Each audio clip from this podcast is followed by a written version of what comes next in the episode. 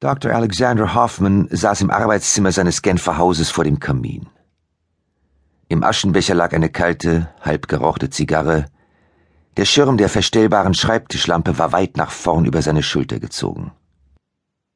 Er blätterte in The Expression of the Emotions in Man and Animals, einer englischen Erstausgabe von Charles Darwins Buch über den Ausdruck der Gemütsbewegungen bei Mensch und Tier.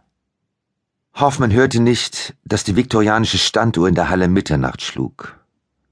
Ihm war auch nicht aufgefallen, dass das Feuer erloschen war. Seine außerordentliche Fähigkeit zur Konzentration galt allein dem Buch. Er wusste, dass es 1872 in London von John Murray und Company veröffentlicht worden war, in einer Ausgabe mit 7000 Exemplaren. Er drehte das Buch um und inspizierte den Rücken. Der Einband war original, grünes Leinen mit Goldschrift. Die Rückenenden waren nur leicht ausgefranst.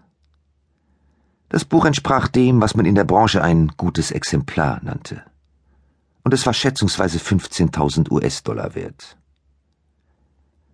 Als die Märkte in New York geschlossen hatten, war Hoffman vom Büro aus sofort nach Hause gefahren und hatte es kurz nach 10 Uhr zur Hand genommen. Sicher. Er sammelte wissenschaftliche Erstausgaben hatte im Internet nach dem Buch gesucht und hatte tatsächlich vorgehabt, es zu kaufen. Seltsam war nur, dass er das Buch gar nicht bestellt hatte. Sein erster Gedanke war gewesen, dass seine Frau es gekauft hatte, was sie bestritten hatte, er aber zunächst nicht hatte glauben wollen. Während sie in der Küche herumgelaufen war und den Tisch gedeckt hatte, war er hinter ihr hergelaufen und hatte ihr das Buch unter die Nase gehalten. Du hast es mir also nicht gekauft? Nein, Alex, tut mir leid. Was weiß ich, vielleicht hast du eine heimliche Verehrerin. Bist du dir ganz sicher? Wir haben nicht irgendeinen Jahrestag und ich habe vergessen, dir was zu schenken? Herrgott, es ist nicht von mir, okay? Dem Buch hatte kein Begleitschreiben beigelegen, nur die Visitenkarte eines holländischen Buchhändlers. Rosengarten und Nienhüse, Antiquariat für wissenschaftliche und medizinische Bücher, gegründet 1911, Prinsengracht 227 1016 HN Amsterdam, Niederlande.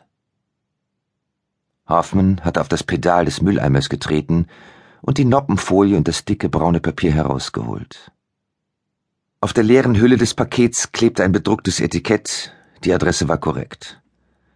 Dr. Alexander Hoffmann, Villa Clermont 79, Chemin de Rüth, 1223, Kolonie, Genf, Schweiz. Die Sendung war am Tag zuvor per Kurier aus Amsterdam eingetroffen. Sie hatten zusammen zu Abend gegessen.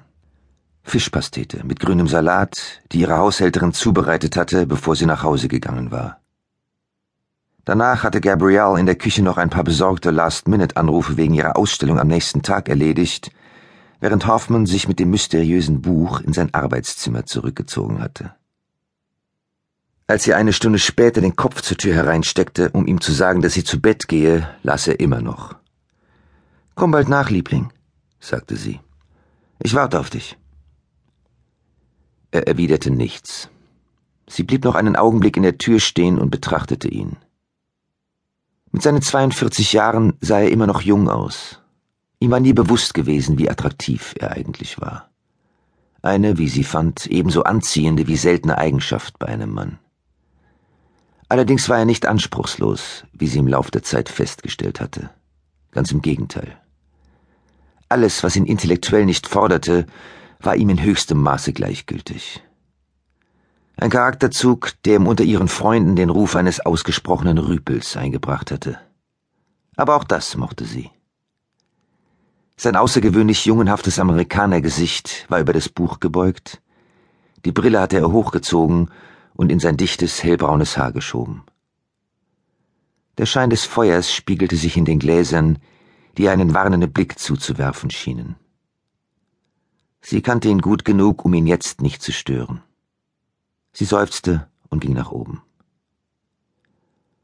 Hoffmann wusste seit Jahren, dass The Expression of the Emotions in Man and Animals eines der ersten Bücher war, in das jemals Fotografien aufgenommen worden waren. Allerdings hatte er die Bilder noch nie mit eigenen Augen gesehen. Außer viktorianischen Künstlermodellen zeigten die Schwarz-Weiß-Tafeln Insassen des Surrey Lunatic Asylum in verschiedenen emotionalen Zuständen. Trauer, Verzweiflung, Freude, Trotz, Entsetzen. Das Buch sollte eine Studie über den Homo sapiens als Tier sein. Der Maske seiner gesellschaftlichen Umgangsformen beraubt, mit den instinktiven Reaktionen des Tieres.